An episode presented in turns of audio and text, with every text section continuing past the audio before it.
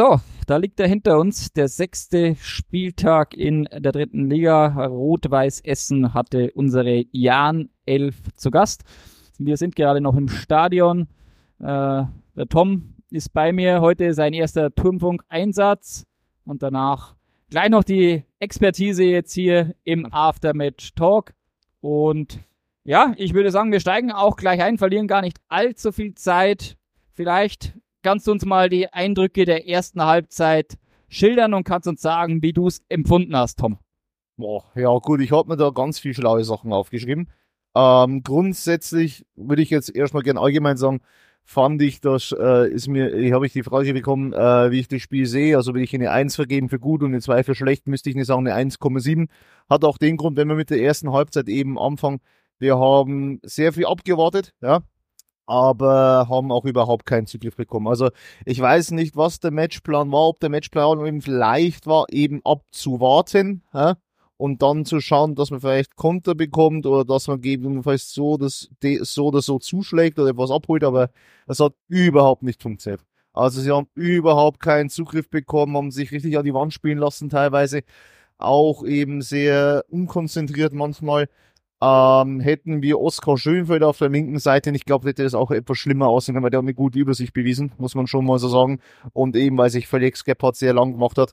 Und wofür, wovon wir halt eben sehr profitiert hatten, war, dass Essen entweder schlechte Ecken geschlagen hat, ja, oder halt beschissene Kopfbälle gemacht hat. Das war so die, die Quintessenz aus der ersten Halbzeit. Ja, das hast du ja tatsächlich während dem Spiel auch schon mal gesagt gehabt, dass da die Ecken jetzt nicht deren Steckenpferd sind.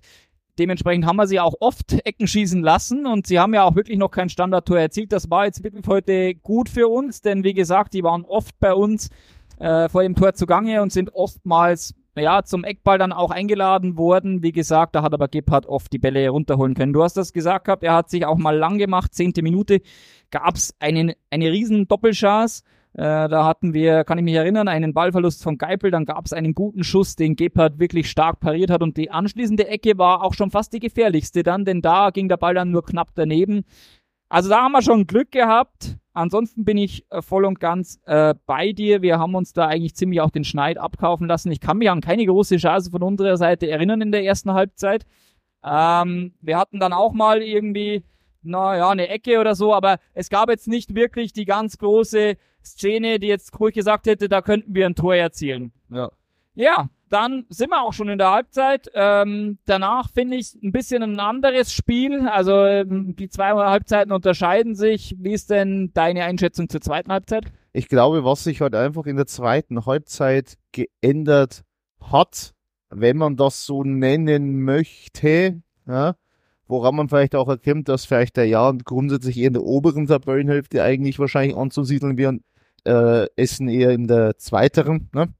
ist einfach der, dass der Jan sich aufgebäumt hat, immer besser geworden ist und halt eben auch genau äh, eben das macht, was man ja schon oft genug gesagt hat, die haben Bock, die zeigen das auch. Ähm, man sieht auch, ich sehe gerade die Spieler, wie sie hier langkommen, die haben alle doch immer nur so ein Lächeln mit sich, das ist jetzt nicht komplett eingeknickt und so weiter, aber natürlich trotzdem müssen sie nachdenken. Ähm, ja, und wovon wir schon profitiert haben, ist, dass Essen immer unkonzentrierter wurde. Dass die immer unsauberer gespielt haben, unkonzentrierter gespielt haben, nichts richtig zu Ende bekommen haben, immer wieder Fehler einbaut haben oder sich verschätzt haben und so weiter. Und das hat uns schon sehr in die Karten gespielt. Was auch sich sehr leicht bemerkbar gemacht hat, gleich war der Wechsel von Hut zu Ganaus und Hottmann. Möchte aber an der Stelle, die Discord-Community wird mir jetzt wieder mit den Augen rollen, aber auch dazu sagen, ich bin immer noch der Meinung, es liegt nicht an Hut alleine, weil was will ein Stürmer machen, wenn er nichts bekommt? Der war ja, er ist komplett auf alleine Flügel. Klar kann man es besser machen, das definitiv. Aber er war meiner Meinung nach wirklich auf komplett alleine äh, vorn. Das haben dann Garnas und hat man sind ein bisschen besser ins Spiel genommen worden. Und auch Yannick Graf hat im Spiel sehr, sehr gut getan. Ähm, die Wechsel haben sich schon bezahlt gemacht. Aber unterm Strich, ähm, ja, war es dann auch besser, aber jetzt nicht so, so extrem viel besser. Nee, das stimmt. Ähm, die Wechsel haben es trotzdem, das stimmt. Also unsere Mannschaft hat zumindest dann auch weniger zugelassen, hat sich nicht mehr so sehr hinten reindrängen lassen. Ähm, ja, es war dann eben, Ganaus ist sehr agil, hat aber trotzdem auch einige äh, Schwächen dieses Mal bei der Ballannahme oder beim Ballverteilen drin gehabt. Ähm, von dem her, ja, bin ich dabei dir. Also man kann es jetzt nicht an Hut alleine festmachen, weil äh, Ganaus heute, wie gesagt, jetzt auch nicht das glücklichste Spiel gemacht Ja. hat.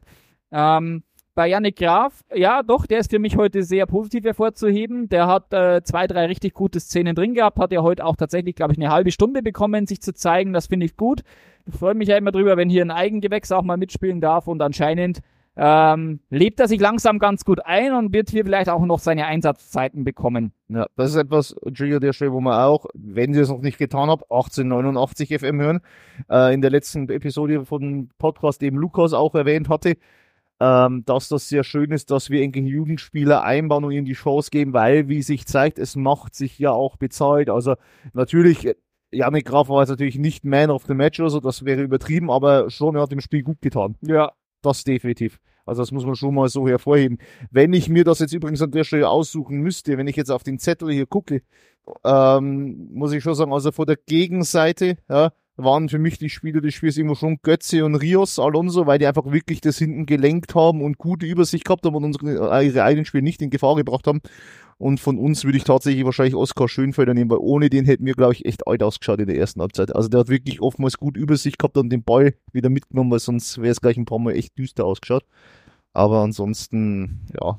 Ja, also ich war sehr zufrieden eigentlich auch mit unserer Innenverteidigung, muss ich sagen. Also ich Mhm. hab, bin eigentlich ganz zufrieden gewesen hier mit Bräunig und äh, Ballas. Ja. Wären mir jetzt keine großen Fehler aufgefallen. Wie gesagt, nach vorne war nicht viel geboten. Wir haben in der zweiten Halbzeit dann noch einen zurückgenommenen Elfer gehabt. Kuriosität. Ja. Ähm, sind wir froh, denn der wäre gegen uns gewesen. Ich habe im Live-Kommentar so gesehen, dass es sicherlich auch kein Foul war.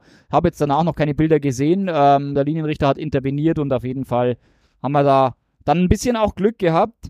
Ähm, ganz am Ende haben wir dann ein bisschen Pech sogar, da hätte man den Lucky Punch machen können. Da gab es Mhm. eine gute Kombination. Faber war da beteiligt, hat am Ende dann den Ball mit Schmackes reingebracht und Ganaus wäre zum Abschluss gekommen, hat dann an den Pfosten, glaube ich, geschossen. Äh, da hätte man es tatsächlich noch packen können. Wie gesagt, groß verdient hätte ich es jetzt nicht eingeschätzt. Ja. Ich hätte es natürlich trotzdem mitgenommen. Ja, also mitgenommen würden wir, mitnehmen würden wir es alle, aber wie gesagt, man muss schon sagen, also Essen hätte es wahrscheinlich am Ende schon mehr verdient, aber auch nicht zwangsläufig. Also das Unentschieden, damit kann, können beide schon leben.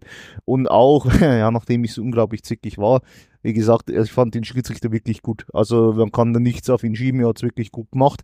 Er hat am Anfang war ein bisschen strenger, dann war er sehr locker, aber an sich eigentlich grundsätzlich immer fair. Manchmal hat man es zwar nicht ganz verstanden, die Linienrichter habe ich nicht so ganz verstanden manchmal. Und wie gesagt, die gelbe Karte, die ich am Zeitspiel habe ich nicht nachvollziehen können, da kann man auch wirklich nichts jetzt dagegen sagen, war an sich eine solide Leistung.